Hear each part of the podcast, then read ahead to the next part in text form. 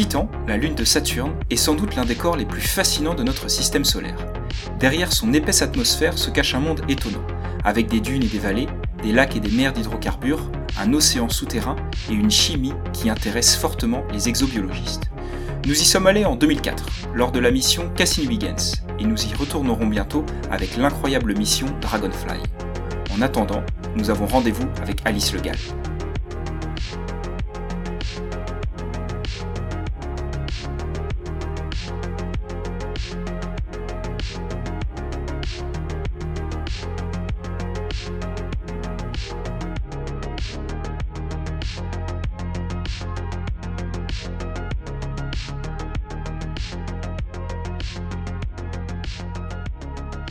Le Gall, bonjour.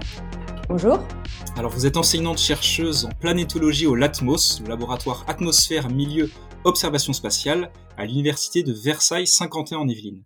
Alors merci d'être présente aujourd'hui à mes côtés pour évoquer euh, l'un des corps les plus fascinants du, système solaire, j'ai nommé euh, Titan, la lune de Saturne. Alors on va revenir avec vous sur euh, les caractéristiques principales de cette lune et détailler les missions passées et à venir, et notamment la mission Dragonfly de la NASA, à laquelle vous participez avec le laboratoire Latmos. Alors Titan a été découvert par l'astronome euh, Christian Huygens en 1655. Il s'agit de la, première lune découverte autour de, Saturne, euh, et de la plus grosse, avec un diamètre de près de 5100 km, soit plus que la planète Mercure. Alors pendant plusieurs siècles, Titan n'est resté qu'un point comme un autre euh, dans, le, ciel. Euh, une première question, Alice Le Gall. À partir de quand s'est-on rendu compte que ce corps-là était, euh, particulier? Oui, alors ça a mis un peu de temps après sa découverte parce que même si Titan est gros, il est relativement proche de, Saturne, donc pas si facile à observer depuis la Terre. Donc une des dates marquantes, ce serait 1907, bah, hein, début du XXe siècle quand un astronome catalan qui s'appelait Coma Isola euh, vient observer euh, Titan et remarque, donc là, c'est plus qu'un point, hein, il, a, il remarque qu'il y a un obscurcissement euh, au limbe euh, de la lumière qui euh, vient de Titan. Et de cela, il en déduit l'hypothèse que Titan serait entouré d'une épaisse atmosphère. Donc ça, c'est vraiment à partir de ce moment-là où, où Titan commence à devenir très intéressant parce que si c'est le cas, ce serait le seul euh, satellite euh, entouré d'une atmosphère substantielle. Et en fait, l'existence de cette atmosphère est confirmée 40 ans plus tard par euh, Gérard Kuiper, un Allemand, qui, depuis un laboratoire aux États-Unis, eh détecte par spectroscopie infrarouge la signature du méthane qui ne peut être que sous forme gazeuse, autour, de Titan. Donc c'est la confirmation que effectivement Titan est entouré d'une atmosphère et c'est un cas unique hein, dans, dans le système solaire. Avec la Terre. En tant que satellite, c'est un cas unique. Non. Sinon, on a bien sûr la Terre qui est entourée d'une atmosphère, Vénus, Mars, mhm. euh, on peut considérer qu'elle est aussi entourée d'une atmosphère. Mais euh, pour ce qui est des satellites, Titan est vraiment le seul à être entouré d'une atmosphère, alors qu'on qualifierait de dense, parce que certains autres satellites peuvent avoir des atmosphères très très peu dense, très ténue.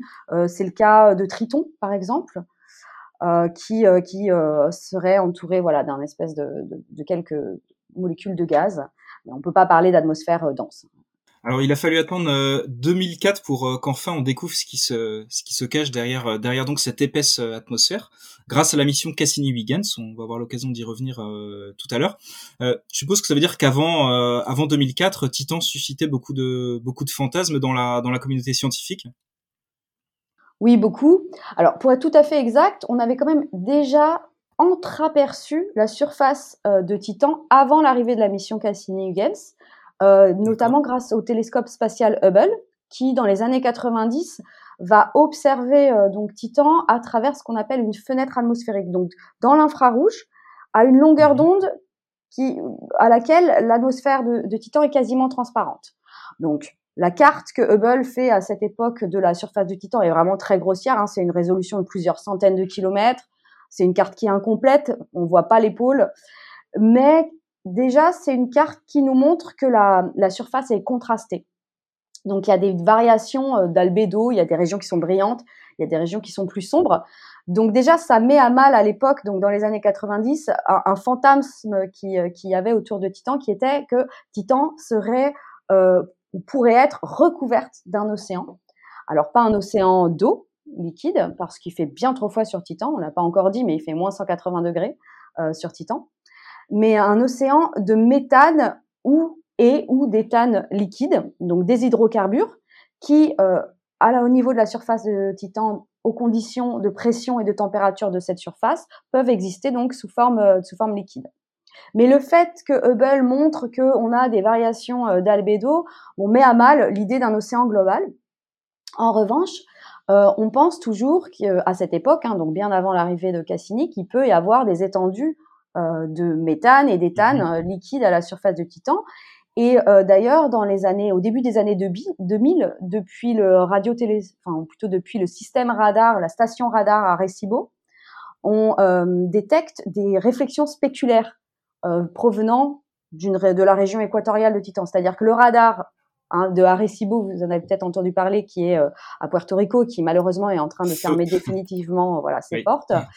Le radar envoie des ondes depuis la Terre qui reviennent très fort euh, vers lui, donc comme si euh, quelques régions de la surface de Titan euh, agissaient en fait comme des miroirs, étaient très très lisses. Donc on pense à cette époque-là, donc début des années 2000, que ok, il n'y a pas d'océan global, mais peut-être qu'il y a des étendues liquides au niveau de l'équateur.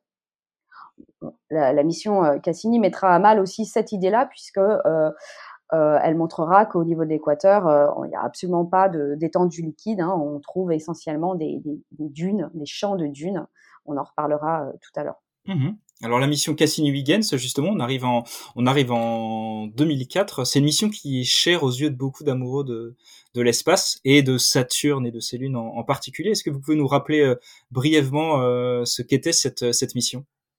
Bon, pour moi, évidemment, je suis un peu biaisée, mais pour moi, c'est la mission la, de, la, plus ambitieuse et, et la plus réussie de tous les temps de l'exploration spatiale. Alors, il faut dire qu'elle est quand même unique, cette mission, de par déjà sa longévité. Hein. Mmh. La sonde Cassini va passer 20 ans dans l'espace, dont 13, plus de 13 autour de, de Saturne, donc dans le système de Saturne.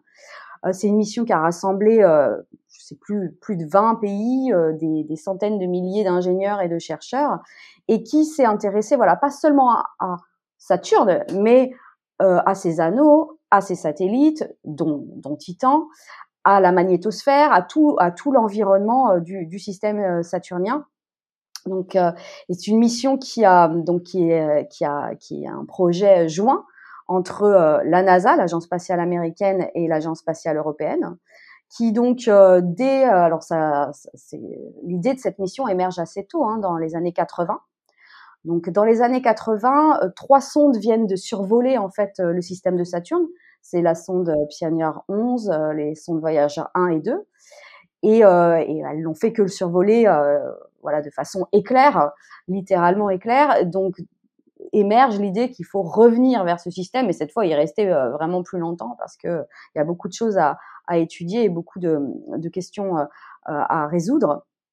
Et donc cette mission, euh, elle va être euh, décidée dans les années 80, donc euh, un accord entre l'agence spatiale européenne et l'agence spatiale américaine, et elle va avoir deux plateformes en fait. C'est aussi ça, c'est deux missions en un, en, une, je dirais, puisqu'il y a une partie qui s'appelle Cassini, qui est donc cette sonde américaine qui va rester en orbite autour de, de, Saturne pendant donc plus de 13 ans et qui à la fin de ces 13 ans aura effectué presque 300 tours de Saturne. Et puis une partie européenne en l'occurrence Huygens, qui s'appelle Huygens, qui est un, module de descente qui finira, on va en reparler, par atterrir à la surface, euh, à la surface de Titan. Mhm. Donc voilà, c'est une, une, double mission qui s'étend sur euh, deux décennies et qui a fait travailler et qui continue d'ailleurs à faire travailler des, centaines et des milliers de, chercheurs et, d'ingénieurs, enfin surtout des chercheurs aujourd'hui, mais au début beaucoup d'ingénieurs. Mhm. Alors justement, l'atterrisseur euh, Huygens, donc de l'agence spatiale européenne, à ce jour, euh, il reste l'objet humain à s'être posé le plus loin, euh, le plus loin de la Terre, donc sur le sol de Titan. C'était en, c'était en janvier 2005. Euh, quelles sont les caractéristiques principales de cette, de cet atterrisseur? Alors déjà, maintenant, aujourd'hui, on l'appelle un atterrisseur parce qu'il est atterri. Mais au départ, on appelait Huygens un module de descente parce qu'on savait absolument pas, quand même, on, on en parlait un peu tout à l'heure, si on allait, par exemple, atterrir euh, ou si on allait amérir. Hein, ça aurait été un amérisseur. Donc, on parlait plutôt de module de descente. Et donc, du coup, il était dans un premier temps surtout conçu pour faire plein de mesures pendant la descente qui finalement a duré quand même deux heures et demie, donc des mesures de pression, de température, de vitesse de vent, de conductivité atmosphérique, enfin plein plein de, de mesures pendant la descente et qui nous a donné bah, voilà plein d'informations sur en tout cas dans la région où il a atterri, le, le profil de température et de pression de, de l'atmosphère. Évidemment, pendant cette descente, Huygens a aussi pris plein de photos qui, qui sont très, qui montrent déjà la richesse géologique et géomorphologique de, de Titan. J'imagine qu'on va en reparler. Et puis à la surface, euh, bah, ces mesures finalement ont continué. Donc finalement, il a atterri, il a atterri en douceur. Hein. Il faut, faut savoir que la, bah, comme l'atmosphère de Titan est dense, il a quand même le temps de freiner euh, tranquillement. Hein. C'est, pas des atterrir sur Titan, c'est beaucoup moins compliqué par exemple que d'atterrir sur Mars, hein, parce qu'il y a cette atmosphère qui freine, euh, qui freine gentiment euh, la, la, la, descente. Et, et donc voilà. Et donc à la surface, il a encore opéré une petite heure avant mmh que avant que ses batteries s'épuisent et qu'ils s'éteignent vraiment à, tout jamais. D'accord, c'était conforme à ce qu'on à ce qu'on attendait, en gros une, une, heure à peu près, plus la descente donc de, de durée de vie? Alors euh, la, la, descente c'était totalement conforme à ce qui était attendu.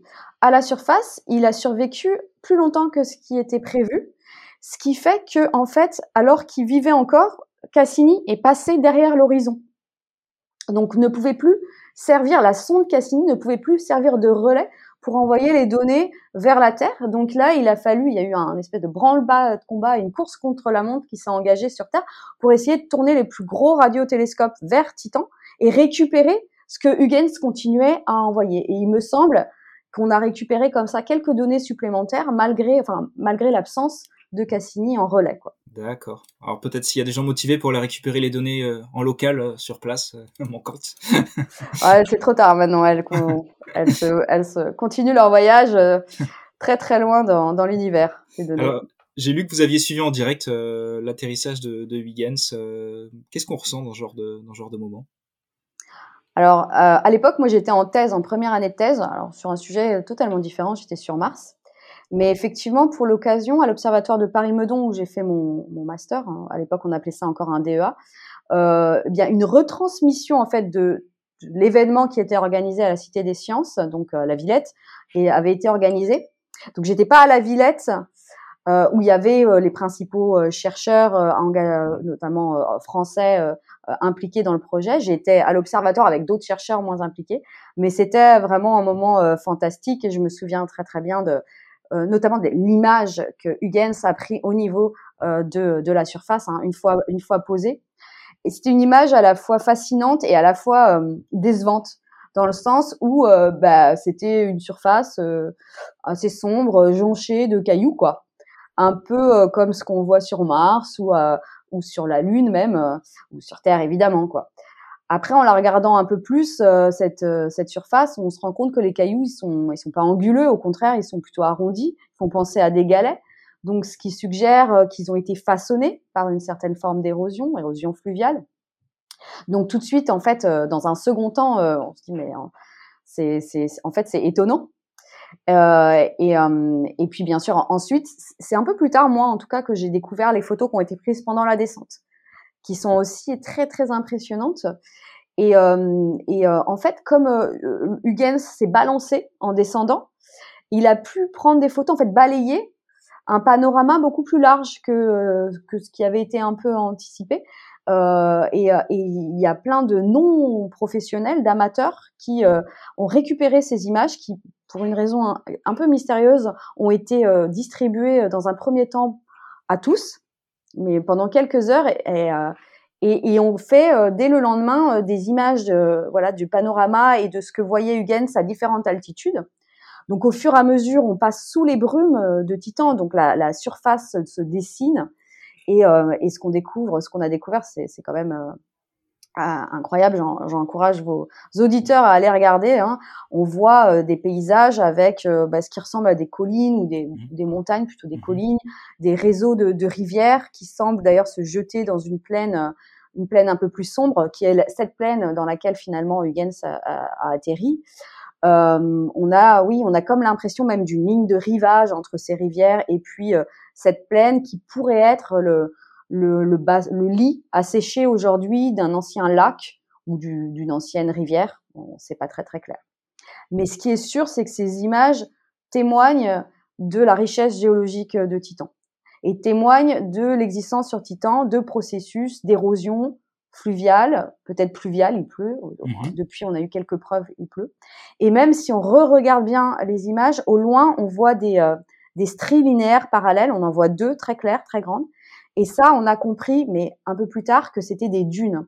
Des dunes géantes, hein, plusieurs dizaines, voire plusieurs centaines de mètres de haut, des centaines de kilomètres de long, qui, euh, qui sont aussi sur, euh, sur ces images prises par Huygens pendant, pendant la descente. Mhm. Alors effectivement, toutes ces images, elles ont été assemblées. Il y a des, il y a des vidéos disponibles sur YouTube de, de, de cette descente qui sont, qui sont vraiment impressionnantes, effectivement. Euh, alors depuis, il y a eu de nombreux survols, euh, donc cette fois de la, de la sonde Cassini de, de Titan. Je crois qu'il y en a eu 127 euh, au total, euh, mm. qui nous ont aussi permis d'apprendre beaucoup de, de, cette lune. Euh, quels outils en particulier embarqués à bord de, de la sonde Cassini ont été, ont été utilisés? Oui, alors effectivement, il y a eu 127 survols de, de Titan. Alors, 127 occasions d'apprendre plein de choses. Moi, je, vais peut-être plus parler de la surface puisque c'est sur la surface de Titan plus que sur l'atmosphère ou son, son ionosphère ou son intérieur que j'ai travaillé. Euh, pour la surface, il y avait trois instruments clés, deux caméras euh, travaillant dans le proche infrarouge qui étaient capables de voir à travers ces fenêtres de transparence de l'atmosphère dont je vous parlais tout à l'heure. Une de ces fenêtres, c'est celle qui a été utilisée par le télescope spatial Hubble, hein, qui a permis de donner la première image de la première carte grossière, mais première carte de la surface de Titan. Donc deux caméras ISS et VIMS qui, à travers ces fenêtres du proche infrarouge, ont pu dresser une carte cette fois avec une résolution quand même un peu meilleure, de l'ordre de 10 km par endroit 1 km de la surface de Titan.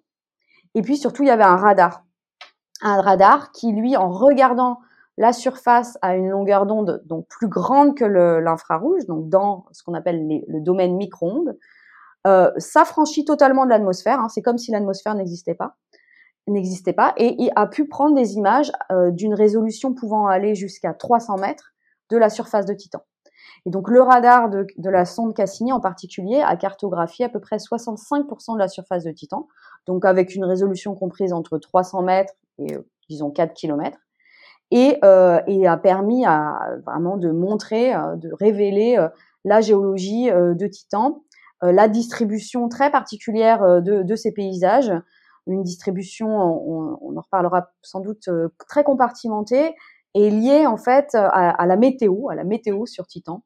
Euh, alors c'est pas la météo de, de l'eau, hein, puisqu'encore une fois il fait très très froid, mais c'est la météo du méthane en fait, qui est cet hydrocarbure qui, dans les conditions de pression et de température sur Titan, peut exister sous forme liquide, euh, j'en parlais tout à l'heure, mais aussi sous forme gazeuse et euh, sous forme solide. Donc il y a un cycle du méthane, comme il y a un cycle de l'eau euh, sur Terre, donc il y a une météorologie associée à ce cycle qui fait que certaines régions de Titan sont plus sèches que d'autres et donc vont accueillir des paysages différents.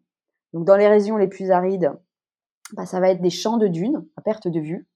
Et dans les régions les plus humides, en l'occurrence au pôle, ça va être carrément euh, bien des, lacs et des mers d'hydrocarbures liquides. D'accord, et donc la géographie varie vraiment selon la position où on se trouve à la surface de, à la surface de Titan. Exactement. Donc mmh. si on devait euh, bah, faire un vol habité euh, vers Titan, en fonction de la latitude, c'est surtout en fonction de la latitude à laquelle on se pose, on aurait bah, voilà, des panoramas complètement différents. Alors très vraisemblablement, euh, on se poserait vers l'équateur parce que c'est là où on a quand même, ou entre les tropiques en tout cas, c'est là où on a quand même le plus de facilité à communiquer avec la Terre puisqu'il y a toujours euh, une visibilité. Et c'est là aussi où il y a le plus de lumière. Euh, donc si on se pose entre les tropiques, ben, on a beaucoup de chances d'atterrir dans des champs de dunes. Donc je le disais, c'est des dunes géantes, hein, des centaines de kilomètres de, de long, plusieurs dizaines, peut-être 100, 200 mètres de haut, quelques kilomètres de large, séparés par des corridors de quelques kilomètres de large comme ça, euh, et qui euh, sont faites d'un sable qui n'est pas un sable de silicate comme sur Terre, mhm. mais qui est un sable de nature organique. alors ça il faut quand même un peu l'expliquer, mais Titan, c'est une vraie usine, euh, une vraie fabrique de matière organique. En fait, dans l'atmosphère, dans la haute atmosphère, à 500 km au-dessus de la surface, il se passe ce qu'on appelle de la photodissociation. Les rayons du soleil tapent les molécules euh, de diazote et de méthane qui sont dans l'atmosphère, euh, va les casser, ces molécules, elles vont se recombiner de plein de façons différentes et former de plus en plus de ce qu'on appelle des aérosols qui peuvent être liquides ou euh, solides, de plus en plus gros, donc des poussières, hein, des, particules qui, pour les plus lourdes, vont se déposer à la surface.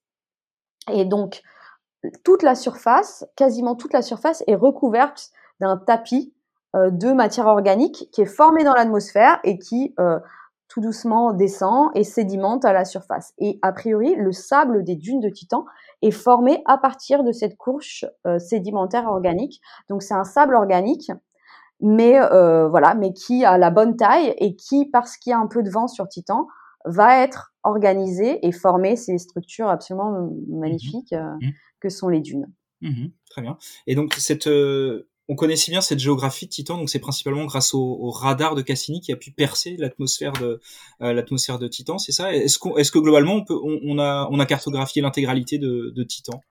Donc avec une résolution, euh, alors on a tout cartographié avec les trois instruments dont je vous parlais, c'est-à-dire les deux caméras infrarouges ISS et VIMS et euh, le radar, on a une carte globale, mais la résolution n'est pas la même partout.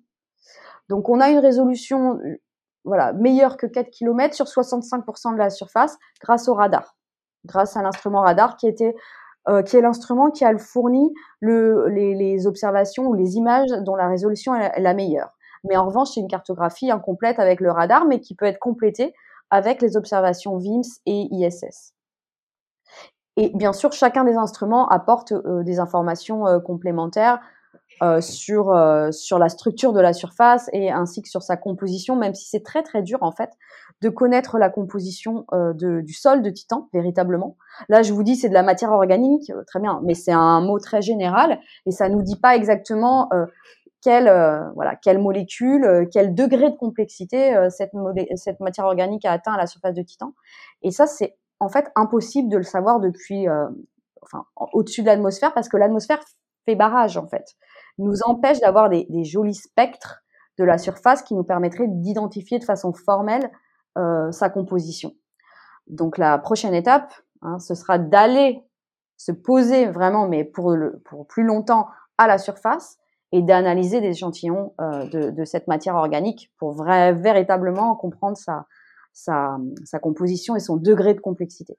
Mmh Alors ce qui est surprenant, Alice Legal, euh, c'est que Titan soit euh, si proche de la Terre à bien des égards. Vous parlez de dunes, de, de montagnes, euh, de lacs, et pourtant si, euh, si différente de la Terre et donc, et donc déroutante. c'est le seul monde du système solaire avec la Terre qui contient des, des étendues liquides à sa surface. mais donc, comme vous le disiez, c'est mmh. des étendues liquides d'hydrocarbures. de quoi s'agit-il exactement? Comment on peut expliquer un phénomène comme celui-là? Mmh, mmh. Euh, effectivement, euh, Titan, euh, moi je dis souvent, il a tout d'une planète, quoi. Hein. Il en a les dimensions et il en a les, paysages. Et, il est, c'est peut-être le corps du système solaire qui, du point de vue des paysages, ressemble plus à la Terre, sauf, sauf que pour l'instant, on n'a pas de traces avérées de, volcanisme ou de cryovolcanisme sur Titan. Hein c'est donc ce sont des paysages qui sont dominés, je le disais tout à l'heure, par en fait des phénomènes de météorologiques. Et c'est sans doute pour ça qu'ils ressemblent à que les paysages de Titan, enfin les dunes, euh, les rivières, les lacs, font penser à ceux de la Terre parce que sur la Terre, eh bien, la météo euh, va aussi euh, façonner nos paysages de façon très importante. Sauf que sur Terre, on a en plus voilà le volcanisme, la tectonique des plaques, effectivement, évidemment, qui joue un rôle, ce qui est pas clair encore euh, sur Titan, même s'il doit y avoir eu une forme de tectonique, puisque vous le rappeliez, il y a des montagnes sur Titan. Il y a quelques montagnes, les reliefs sont très modérés, hein, on va jamais au-delà de 2 km, de 2000 mètres d'altitude, euh, mais il y a quand même quelques, euh, voilà, quelques reliefs qui, suggèrent des, sources de déformation euh, dans la croûte dont on ne connaît pas vraiment, euh, vraiment l'origine. Donc, euh, Mince, j'ai j'ai plus la question. Euh... Ah bah, sur la, question, c'était sur les, les, les mers euh, et l'hydrocarbure. Ah oui, les mers, voilà. Et donc les mers, bah, les mers, c'est ce que c'est ce que je disais. Donc effectivement, euh, il y a des mers et des lacs d'hydrocarbures euh, sur Titan parce que, alors pourquoi? Je sais pas. Pourquoi il y avait de l'éthane au départ? Ça, je ne sais pas. Ce qui est sûr, c'est qu'aujourd'hui, les conditions de pression et de température sur Titan autorisent la présence de cette euh, de cet éthane qui devait être gazeux, présent de façon gazeuse au départ. Et, d'ailleurs, il, y en a toujours dans l'atmosphère. Hein. C'est ce que Kuiper avait détecté en 1944. Et euh, eh bien les conditions de pression et de température. Donc je rappelle, température moins 180 degrés, pression 1,5 bar. Donc 1,5 fois à peu près la pression à la surface de la, de la Terre. Donc très proche. Hein. En, termes de pression, on est très proche. En termes de température, c'est radicalement différent. Mais on est euh, à quasiment à ce qu'on appelle le point triple du méthane et même de l'éthane, qui est un hydrocarbure un peu plus lourd. Donc on est dans des conditions qui permettent l'existence de ces hydrocarbures sous leurs trois états, solide, liquide et, euh, et gazeux. Euh, pourquoi? Ça, je ne peux pas l'expliquer. Pourquoi il y avait beaucoup de méthane et sans doute de l'éthane aussi au début, mais surtout du méthane? Quelle est la source de ce méthane? Est-ce que c'est euh, c'est du méthane qui était emprisonné à l'intérieur de Titan et qu'il a dégazé à un moment. Est-ce qu'il l'a dégazé au moment de sa formation ou est-ce qu'il continue à euh, éjecter ou euh, voilà émettre ce méthane? Très probablement mais on ne sait pas encore par quel processus puisque on n'a pas notamment pu démontrer dans le cadre de la mission Cassini par exemple l'existence d'un volcanisme en cours d'un cryovolcanisme on mmh parlerait en cours sur, sur Titan. Mmh il y a des images euh, assez impressionnantes de la sonde Cassini. On voit le, soleil se refléter euh, euh, sur les mers d'hydrocarbures. je suppose d'ailleurs c'est sans doute à travers l'un de ces trous dans l'atmosphère dont vous parliez, mais c'est vrai que c'est assez surprenant et déroutant de voir des images comme celle-là.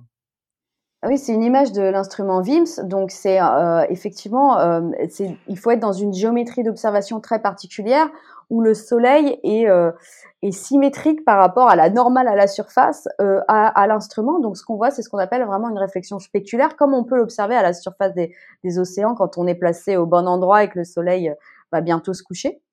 Et, euh, et c'est vraiment, euh, oui, c'est une image non, déjà très poétique, très belle, très poétique, et qui en plus a permis de dire des choses sur la, rugosité de euh, des euh, bah, de des mers de Titan sur euh, sur le fait qu'elles sont en fait a permis de démontrer qu'elles étaient extrêmement lisses et que bah, notamment il y avait en tout cas à la période où cette observation a été faite il y avait absolument pas de vagues à la surface de, de la mer de Titan où se réfléchit comme ça les, les rayons du soleil. Mmh alors j'ai lu aussi que euh, la sonde Cassini était parvenue à détecter le fond d'un lac de, Titan. Comment ça s'est fait? Est-ce que c'est avec, euh, avec son radar euh, également? Oui, tout à fait. C'est avec l'instrument radar qui, pour l'occasion, a été mis en visée oblique, c'est-à-dire qu'il regardait vraiment à la verticale et qui a envoyé donc des ondes au-dessus de, donc, d'une, de la deuxième plus grande mer de, de Titan qui s'appelle Ligia Mare et qui a détecté deux ondes retour. Pour faire simple, une onde, un premier écho, une première réflexion qui venait de la surface du lac et une seconde arrivant un peu plus tard et arrivant atténuée par rapport à au premier écho venant du fond du lac. Et de la différence d'arrivée entre ces deux échos, on peut en déduire la profondeur du lac. Alors, cette profondeur, elle variait parce que c'est plein de mesures qui ont été faites le long d'un profil, mais au plus profond, le lac faisait 170 mètres quand même de, profondeur. Et de la différence d'amplitude entre ces deux échos, on a même pu en déduire la composition du lac et montrer qu'il était essentiellement composé de méthane liquide et pas vraiment d'éthane, donc de méthane liquide. Euh, à 75%, ce qui été un peu une surprise. On s'attendait, pour plein de raisons, on s'attendait à avoir plus d'éthane. Et, euh, et, en fait, c'est, c'est, on pensait pas que, que, le radar, que les ondes radar pourraient pénétrer aussi profond dans le liquide euh, des lacs de Titan. Donc, euh, c'est pour ça que cette, ce test, cette, cette expérience, on appelle ça une expérience altimétrique, a été faite assez tard dans la mission, en 2013, sachant que la mission s'est finie en, en 2017. Euh, et, et, quand on a vu ce résultat, ben on, il restait encore quelques opportunités de euh, ben, repenser les scénarios d'observation pour refaire ce genre de mesures sur d'autres euh, mers et d'autres lacs de Titan, ce qui a été fait à la toute fin de la mission. et ce qui a permis bah, d'avoir voilà une idée de la profondeur des différentes mers et aussi une idée de la composition. On a vu qu'elle variait un peu cette composition d'une mer à l'autre et qu'en fait, notamment, euh, plus on allait vers le nord, plus on allait vers le pôle nord de Titan, et plus euh, les lacs étaient riches en méthane. Plus on allait vers le sud, plus ils étaient riches en éthane. Et en fait, l'éthane joue un peu le rôle du sel dans nos océans. Donc, comme si on avait des mers avec des degrés de salinité un peu euh, différents. Sans doute parce qu'il pleut, voilà, de la pluie plus pure, du méthane pur au nord. Et plus on, va vers le sud, plus euh, euh, bah, le, les lacs se chargent d'éthane, donc se chargent de sel, hein, si je reprends cette comparaison. Donc c'est assez euh, bon, c'est assez fou quoi. On, est en train de faire de l'océanographie vraiment et de la bassimétrie sur sur un satellite qui se trouve à 1,5 milliard de, kilomètres de, nous, hein, dix fois la distance Terre-Lune n'importe quoi, dix fois la distance Terre-Soleil. Très bien, c'est parfait. Euh, on peut s'enfoncer encore plus profondément sous la, sous la surface de, de Titan. Euh, on évoque parfois la présence euh, hypothétique d'un océan souterrain d'eau. Alors cette fois-là, donc on est bien bien en dessous de de, de ces de ces lacs d'hydrocarbures dont vous nous dont vous nous parliez. Euh, de quoi s'agit-il et, et, quels indices concordent en faveur de cette de cette hypothèse? Ouais, effectivement, Titan est ce qu'on appelle un monde océan. Donc euh, c'est une nouvelle catégorie de, de monde et notamment de satellites euh, qui, euh, qui est apparue depuis une dizaine d'années maintenant, qui sont ces satellites comme Europe, comme Ganymède, comme Callisto sans doute, comme Encelade autour de Saturne, qui ont sous leur croûte glacée un océan d'eau liquide. Hmm. Titan fait partie de cette, de cette catégorie, nouvelle catégorie d'objets, et euh, il y a alors il n'y a pas de preuve directe de la présence de cet océan liquide. Il y a, je dirais, un faisceau de preuves indirectes. Trois preuves en particulier. Il y a le fait que euh, on, la sonde Cassini ait mesuré des fluctuations euh, avec le temps en fonction de la position de Titan autour de Saturne, des fluctuations du champ gravitationnel de, de Titan qui sont très élevées, plus élevées que ce à quoi on s'attendrait si, euh, si en fait euh, la, la, croûte n'était pas découplée du cœur de Titan. De la même façon, Cassini a mesuré précisément ce qu'on appelle l'obliquité, c'est-à-dire l'inclinaison de l'axe de rotation de Titan par rapport à son plan orbital. Et cette obliquité aussi est plus élevée que euh, ce à quoi on s'attend si on a un cœur et une coquille bien bien soudée. Donc ça, déjà, ces deux éléments suggèrent l'idée que voilà, qu'il y a un découplage entre euh, entre le cœur de Titan et sa coquille de glace, et ce découplage se ferait au moyen donc d'une couche liquide. Il y a un troisième indice qui est un peu euh, débattu euh, ces derniers temps, qui est la détection par Huygens, par donc la, le module Huygens, de ce qu'on appelle des résonances de Schumann. C'est des ondes très basse fréquence qui existent sur Terre et qui sur Terre sont euh, excités par des éclairs et qui vont se propager entre l'ionosphère et la surface de la Terre, qui sont très conductrices et qui vont faire le tour de la Terre comme ça très rapidement. Sur Titan, la surface n'est pas assez conductrice pour guider ces ondes, donc on pense qu'elles sont guidées entre l'ionosphère de Titan et une couche donc liquide, salée, qui serait à 50-100 km sous la croûte euh, glacée de Titan. Donc c'est ces trois faisceaux d'indices indirects qui, euh, voilà, qui nous permettent euh, de, de, dire que très probablement Titan abrite un océan liquide qui gît donc donc un océan d'eau liquide, hein, je précise, qui serait donc entre 50 et 100 km sous la surface de Titan. Mmh très bien.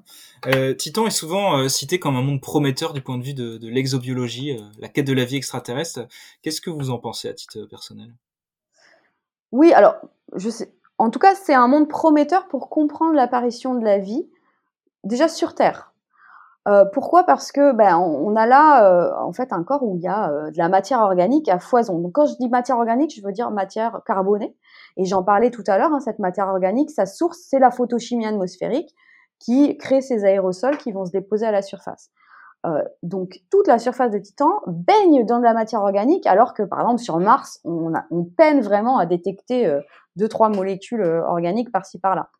Et bah, cette matière organique, c'est quand même la brique, enfin ça fait, c'est les briques de, la vie telle qu'on la connaît. Donc c'est donc de ce point de vue-là, Titan est, exceptionnel et unique et, d'un intérêt évident pour, en tout cas, comprendre comment, à partir de ces briques, donc qui sont bien là, on peut passer de, molécules organiques à des macromolécules organiques, à des molécules prébiotiques même, donc précurseurs d'une forme de vie, voire à, la vie. Euh, donc de là à dire, euh, je ne sais pas si c'est là où on va trouver de la vie, ça je m'avancerai pas du tout là-dessus, mais en revanche, c'est vraiment l'endroit du système solaire où on peut étudier euh, peut-être le passage de molécules organiques simples à des molécules organiques plus complexes, à des molécules organiques voire qui sont nécessaires à la vie telle qu'on la connaît. Le problème sur Terre, c'est que ce passage-là de l'inerte au vivant, on en a perdu absolument toute trace parce que la Terre est une est une planète très active et que ce passage de l'inerte au vivant s'est passé il y a 4, 3,5 milliards d'années et que voilà, toutes les traces de, de cette époque ont été, ont été perdues. Ce qu'on espère en allant observer Titan, c'est ben, de retrouver voilà les étapes qui mènent vers euh, vers la vie, qui mènent vers des molécules organiques complexes euh, telles qu'on en a besoin pour la vie, en tout cas telle qu'on la connaît. Mmh Alors je suppose que l'océan euh, souterrain dont on parlait tout à l'heure euh, peut lui aussi être un lieu d'étude intéressant, mais bon, le fait qu'il se situe à près de 100 km sous la surface rend difficile son oui. étude. Oui, il est difficile d'accès et au-delà de ça, euh, c'est un océan liquide enfoui, mais euh, pris en sandwich entre deux euh, couches de glace. Contrairement à l'océan liquide enfoui d'Encelade ou d'Europe, qui eux sont en contact direct avec le noyau rocheux. Donc là, le fait que l'océan liquide soit a priori pris en sandwich entre deux couches de glace, ça limite son intérêt d'un point de vue exobiologique parce que on n'a pas cette interaction euh, obligé, disons, entre eau liquide qui est peut-être chaude avec euh, minéraux qui seraient contenus euh, dans, le noyau rocheux. Après, on peut toujours imaginer qu'il y a une interaction entre cette eau liquide euh, de l'océan enfoui et la surface, par exemple, s'il y a du volcanisme. Hein, on peut imaginer des épanchements, une interaction. Là, ça devient intéressant. Mais comme pour l'instant, on n'a pas démontré l'existence d'un cryovolcanisme sur Titan, voilà, tout ça reste un peu spéculatif. Et euh, finalement, euh, un des enfin un des endroits peut-être les plus intéressants pour euh, pour chercher euh, des oasis de vie ou de début de vie sur Titan, c'est peut-être au niveau des cratères d'impact. Parce qu'après un impact, en fait, euh, eh bien, l'impact génère beaucoup de chaleur et la croûte de Titan fond et elle met plusieurs décennies, plusieurs siècles, voire plusieurs milliers d'années avant de se recristalliser. Et donc, dans cette période, on a l'eau très localement évidemment, mais on a un oasis avec de l'eau liquide et de la matière organique en contact direct. Donc il peut se passer plein de trucs. Donc c'est justement euh, pour ça d'ailleurs que la, prochaine mission euh, Dragonfly aura pour destination un, jeune cratère d'impact où ben, des réactions chimiques d'intérêt entre l'eau liquide et euh, la matière organique de Titan ont pu avoir lieu. Et on va essayer de voir, on va essayer de récolter les résultats de, ces expériences chimiques qui ont pu avoir lieu au niveau donc de, la couverture d'éjecta d'un jeune cratère sur Titan. Très bien, ouais, très intéressant. avant de revenir sur la sur la mission Dragonfly, Alice Legal, on peut conclure sur la sur la sonde Cassini qui mille fois là s'est précipitée en, en 2017 dans l'atmosphère de, de, Saturne où elle s'est désintégrée. Est-ce qu'il reste encore des données analysées de, de, tout ce qui nous est parvenu de cette sonde? Est-ce qu'il y a ah, encore du boulot? Sans, sans, aucun doute. sans aucun doute. On publie encore sur les données Huygens qui ont été collectées en 2005. Donc ça fait 16 ans. Donc les données Cassini, non seulement elles étaient encore collectées, bon, la mission s'est finie en 2017, donc mais il n'y a pas si longtemps que ça, mais en plus on a 13 ans et demi de données. Donc euh, moi, euh, je travaille euh, encore sur sur ces données, même si j'ai de moins en moins de financement pour le faire. C'est de plus en plus compliqué de justifier parce que voilà, une mission remplace une autre. Mais il ne fait aucun doute qu'il y a encore euh, beaucoup de données à analyser et beaucoup de mystères ou en tout cas beaucoup de, de, de résultats cachés dans, dans ces données. Euh, surtout qu'il y y a quand, euh, quand les données arrivent et qu'on est pressé, ben on travaille surtout sur ces données de son instrument et qu'il y a tout un travail à faire après de, de synergie entre les différents instruments qui est pas forcément fait au moment de la mission parce que juste il n'y a pas le temps, mais qui doit être fait après.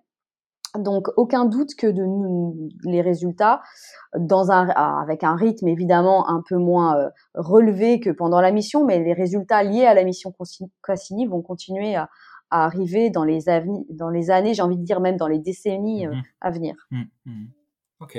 Après tout ce que vous avez dit, on est forcément excité à l'idée de retourner sur euh, sur Titan et donc on y vient. La prochaine mission d'envergure, c'est la mission Dragonfly de de la NASA. Euh, est-ce que vous pourriez nous faire un petit topo sur cette euh, sur cette mission? C'est un un hélicoptère, c'est ça? C'est ça, c'est un drone. Mmh c'est un drone qui euh, va être envoyé. Donc pour l'instant, le lancement est prévu pour juin 2027, avec un atterrissage six ans et demi plus tard, donc en début 2034, dans une des régions dunaires de Titan, donc au milieu d'un champ de dunes. Euh, donc un drone, mais c'est pas euh, le drone de Mars 2020 Ingenuity qui fait 2 kilos. Hein. On parle d'un drone qui fera pas loin, à mon avis, de 700-800 kilos. Mais les conditions à la surface de Titan autorisent la navigation de ce genre d'engin parce que, encore une fois, euh, l'atmosphère est, très dense. Elle est 4 à 5 fois plus dense que l'atmosphère terrestre. Et puis la gravité est réduite par rapport à la gravité terrestre, 7 fois plus faible. Donc, donc donc on peut euh, faire voler des, objets assez lourds.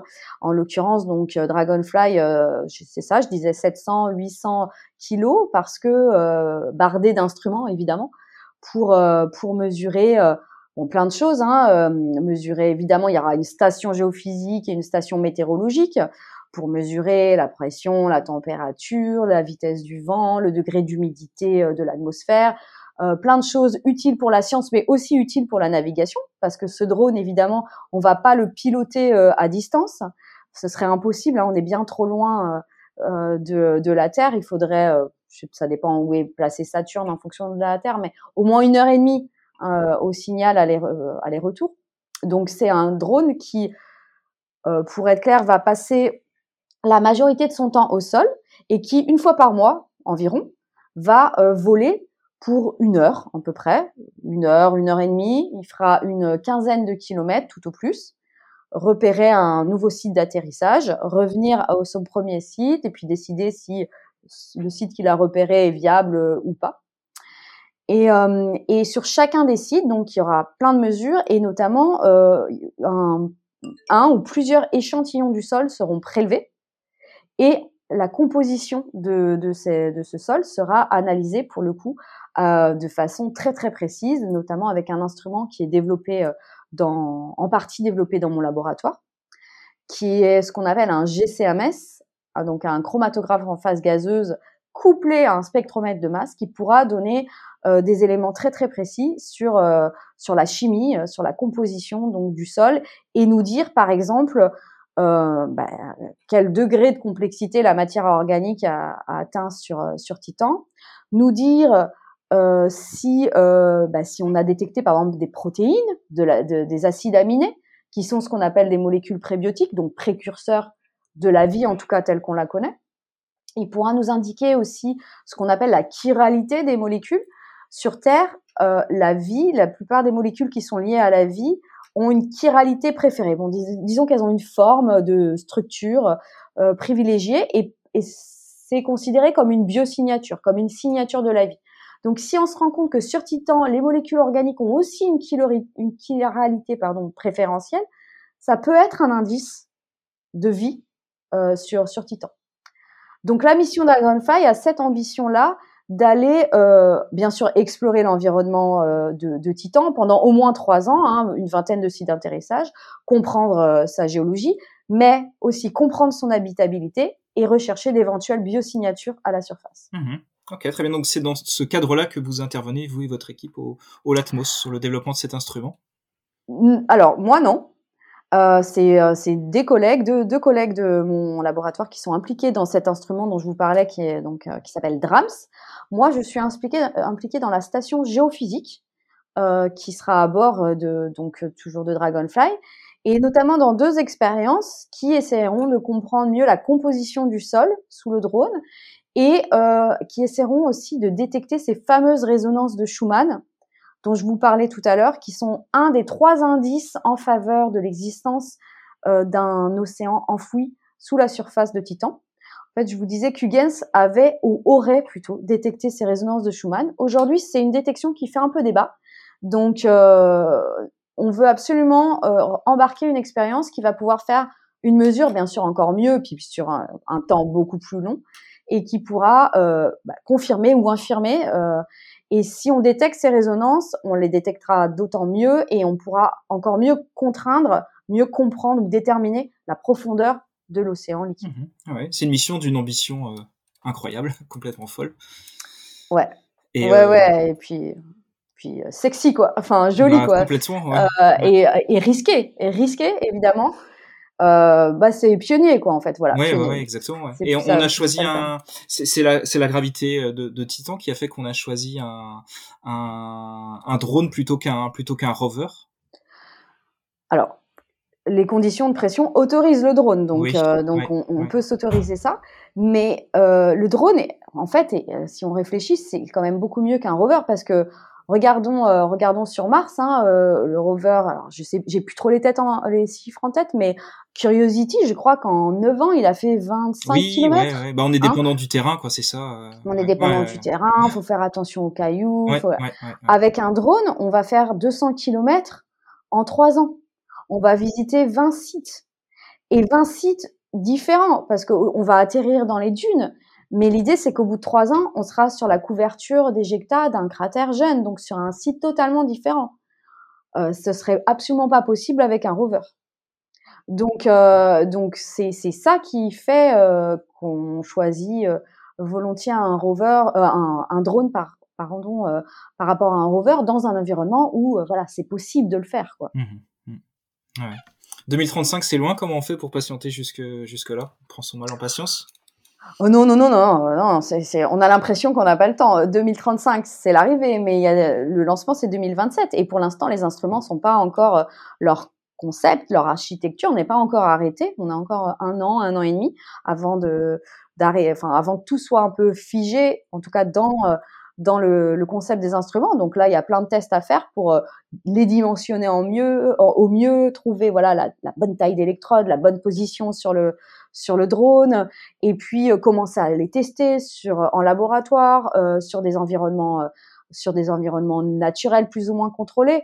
Et ces, ces, tests, ces validations, cette préparation en fait du retour scientifique va va, va continuer jusqu'à jusqu'à l'arrivée en fait. Hein. Non, non, il y a plein, plein de choses à faire. On a plus, toujours plus l'impression de manquer de temps que d'en avoir euh, trop. Très bien. Euh, donc là, on a parlé de l'exploration robotique, donc in situ sur place. Euh, on a parlé tout à l'heure un petit peu de, des observations qui ont été faites par le télescope spatial euh, Hubble notamment, euh, ou Arecibo. Euh, est-ce qu'on peut faire d'autres choses depuis depuis la Terre ou bien depuis l'espace proche? Est-ce que le télescope spatial James Webb pourra hmm. nous apporter des, des, des choses sur Titan, sur l'étude de Titan? Oui, c'est prévu. Euh, je suis pas du tout impliquée dans, dans ces, les observations du JSWeb, mais je sais qu'il y a des demandes de, temps d'observation qui ont déjà été euh, déposées pour observer, alors plus particulièrement euh, l'atmosphère euh, de, de, Titan aux longueurs d'onde, donc c'est de l'infrarouge, hein, James Webb. donc on verra un peu de surface, mais je crois que l'objectif premier c'est d'observer plutôt la structure de, de l'atmosphère de Titan avec avec ce, ce James Webb et d'observer sur une longue durée aussi euh, sur plusieurs saisons. Alors, ce qu'a, ce déjà commencé à faire euh, Cassini, hein, parce que je l'ai pas souligné, mais Cassini ayant duré euh, 13 ans et demi. 13 ans et demi, c'est quasiment deux saisons euh, sur, dans le système de Saturne, puisque Saturne met 30 ans à faire le tour du Soleil. Euh, et James, le, les observations du James Webb Space Telescope vont pouvoir compléter en fait ces données saisonnières compléter les observations sur sur une année à la fin sur une année complète de, de Saturne. Il y a des observations qui peuvent être faites aussi depuis le, sol, en particulier depuis euh, le radiotélescope ALMA. Il y en a eu d'ailleurs assez récemment, mais c'est aussi des observations qui s'intéressent plus à l'atmosphère, à la haute atmosphère. Euh, il y a eu une publication assez récente montrant qu'il y avait des vents très très rapides dans la, haute atmosphère de Titan. Donc pour l'atmosphère, il y a plein de choses à faire depuis la surface et depuis l'espace. Pour la surface, euh, c'est un peu plus compliqué.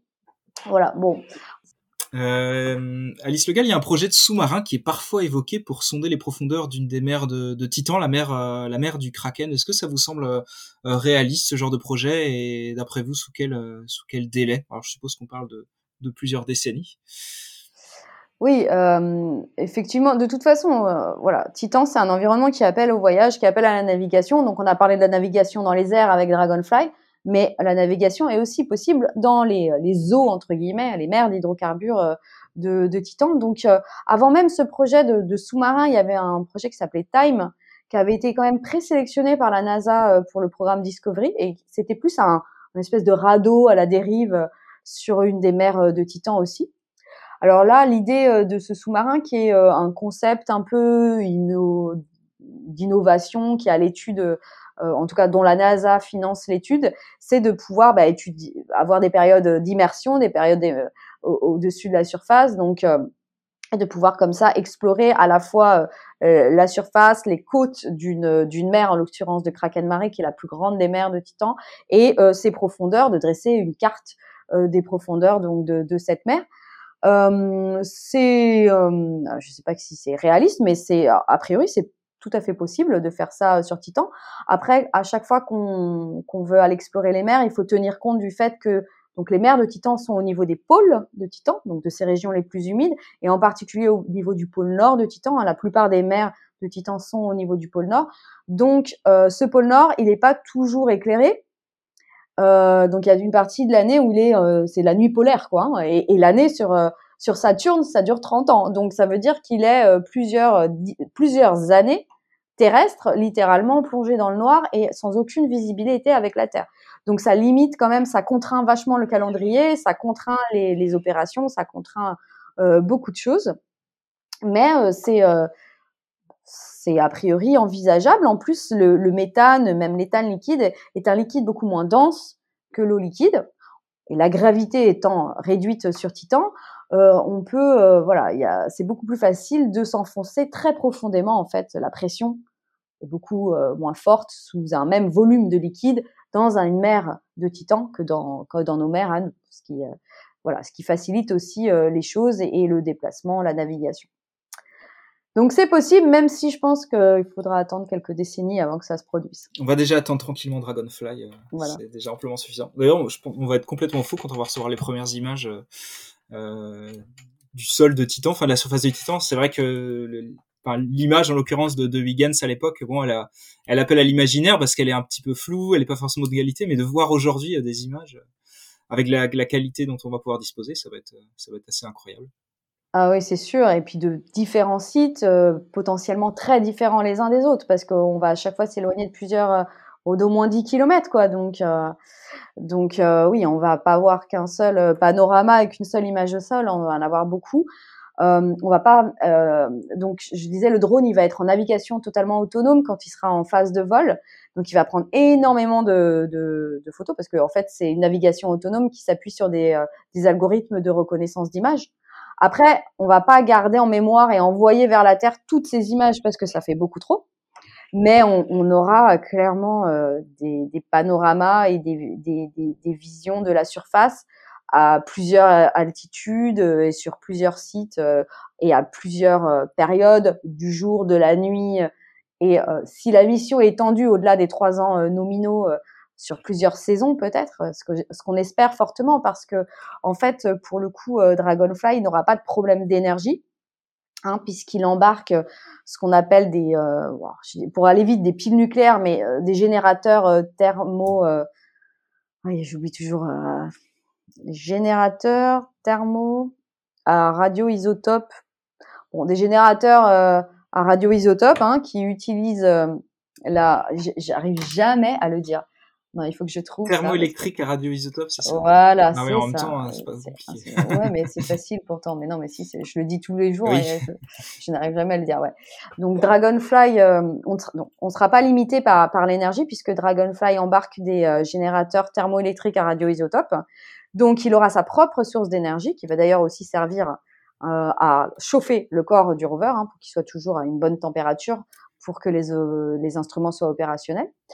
Donc du coup, on n'aura pas du tout de problème de d'énergie et on peut imaginer que euh, la mission euh, dure bien plus que trois ans. Euh.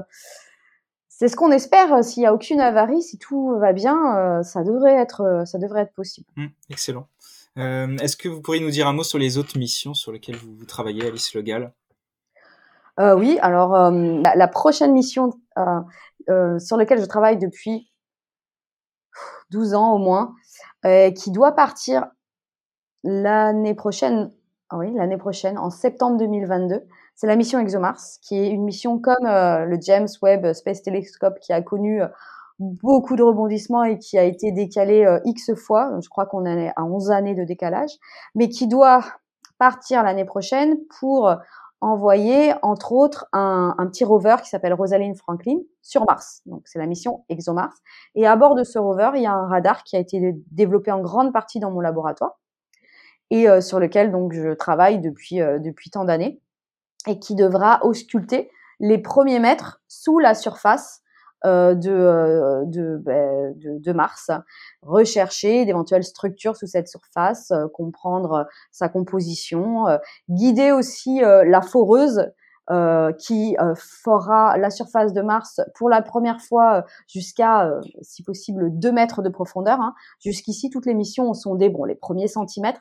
Là, l'ambition de la mission ExoMars, c'est d'aller chercher à la surface de Mars des traces d'une vie passée plus vraisemblablement, voire présente de façon plus spéculative, mais de les chercher non pas à la surface, parce qu'on a compris maintenant que la surface est un milieu hostile, soumise aux radiations, à l'oxydation, mais de chercher ces traces de vie sous la surface, plutôt. Et si possible, jusqu'à 2 mètres donc sous cette surface. Et c'est pour ça qu'un certain nombre d'instruments embarqués à bord du rover, donc de la mission ExoMars, sont dédiés à l'étude de la sous-surface et en particulier donc ce, radar euh, qui s'appelle Wisdom et, sur lequel je travaille depuis euh, depuis euh, très longtemps.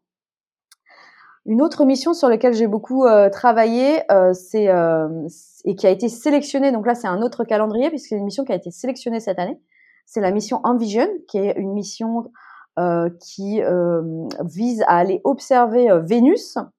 Donc c'est une mission européenne, mais avec une contribution de la NASA qui va, euh, à partir euh, de 2035 environ, donc retourner, se mettre en orbite autour de Vénus et regarder sa surface, la surface de Vénus, avec un radar. Donc Vénus, en fait, a un peu le même problème que Titan, c'est-à-dire que on ne peut pas voir sa surface, sauf dans quelques fenêtres dans l'infrarouge, mais très rare, euh, depuis l'orbite, à moins donc d'utiliser un radar. Donc pour observer la surface de Vénus, il faut un, radar imageur, comme le radar de la sonde Cassini a imagé la surface de, Titan.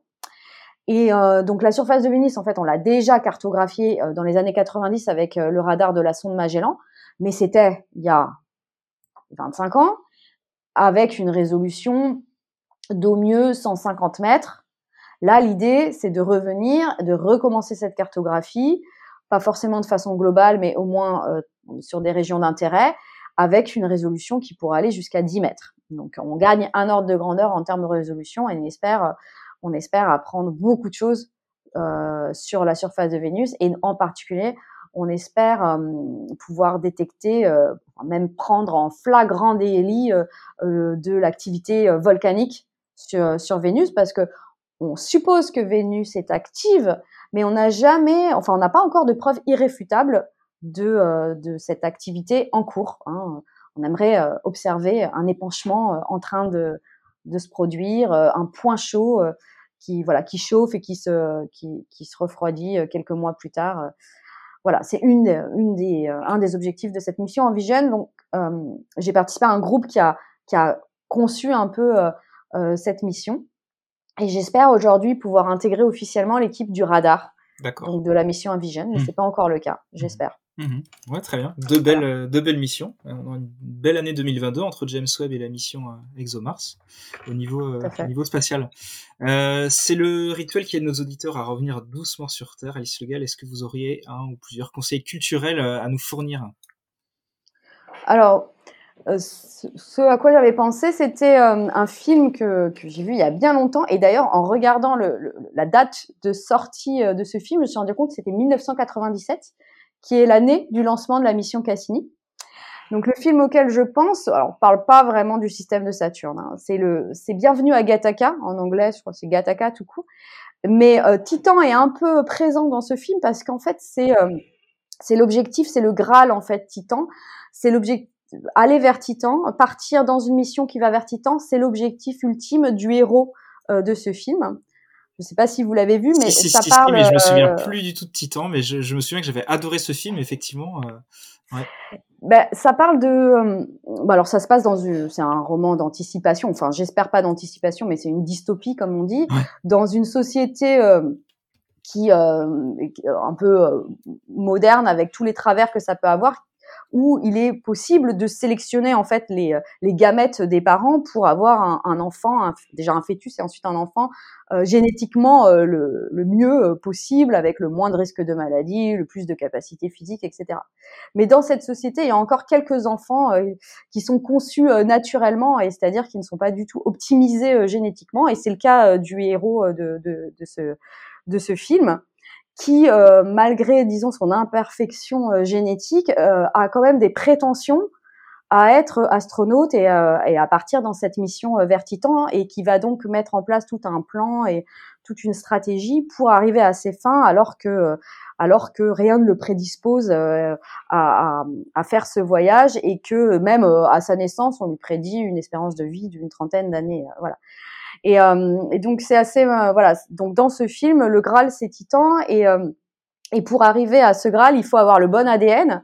Et je sais pas, pour moi, il y a peut-être une, petite ironie puisqu'aujourd'hui, nous, le Graal, c'est de chercher des, des molécules, des bases de l'ADN ou en tout cas du prébiotique sur sur Titan. voilà, je sais pas, il y a un espèce de, de pont comme ça. D'ailleurs, je crois que les lettres de enfin Gattaca, c'est les lettres GTAC là, c'est c'est les, euh, bah, c'est les bases nucléiques euh, de, de l'ADN. Euh. voilà, c'est ça. C'est ça. Mm. Et sinon, j'avais pensé aussi à un livre, c'est un grand classique, mais c'est 2001 Odyssée de l'espace de Arthur C. Clarke. Euh, qui a participé ensuite au, au scénario euh, de Stanley Kubrick, hein, qui a été euh, mis à l'écran donc par Stanley Kubrick. Alors, dans le film de Stanley Kubrick, toute l'action se passe dans le dans le système de Jupiter.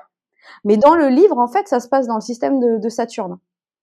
Et je l'ai relu euh, il y a quelques années euh, à l'occasion d'un partenariat avec euh, un lycée, et j'ai été vraiment saisie par les descriptions que fait donc euh, Arthur C. Clarke des anneaux de Saturne, des vents sur Titan. Bon, alors ils sont un peu trop forts, mais il y a des vents sur Titan, et, et surtout de, de Japet, qui est un des satellites de, Saturne. Donc des descriptions qui est écrites 40 ans euh, avant, euh, avant plus ou moins euh, l'arrivée de la mission Cassini dans le système de Saturne. Donc parfois la, la fiction peut dépasser même la réalité. Et d'ailleurs, quand il y a eu en 2007 un survol de Japet, donc un des satellites de Saturne qui a cette particularité d'avoir une face avant très sombre et une face arrière très brillante. Donc quand il y a eu ce survol, il y a eu un duplex entre Arthur C. Clarke, qui à l'époque était encore vivant, mais qui était en fin de vie parce qu'il avait la, la polio, et euh, la NASA euh, pour commenter euh, pour commenter en fait les images de ce survol et, et tout en voilà avec ce parallèle avec ce qu'avait écrit Arthur C. Clarke et, et c'est assez assez incroyable en fait en fait à quel point oui il a été visionnaire dans, dans sa description mmh. Mmh.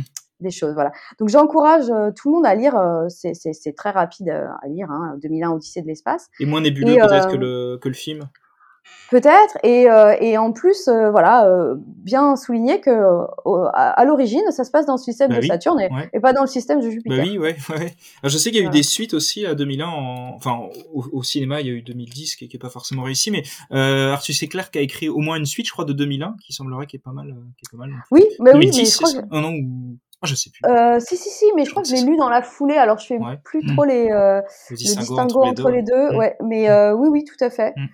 J'essaye de me souvenir, mais c'était il y a quelques années. ok, très bien. C'est parfait. Eh ben, merci euh, Alice Legal de nous avoir aidé à, à, percer une partie des mystères qui se cachent derrière euh, l'atmosphère de, de, Titan.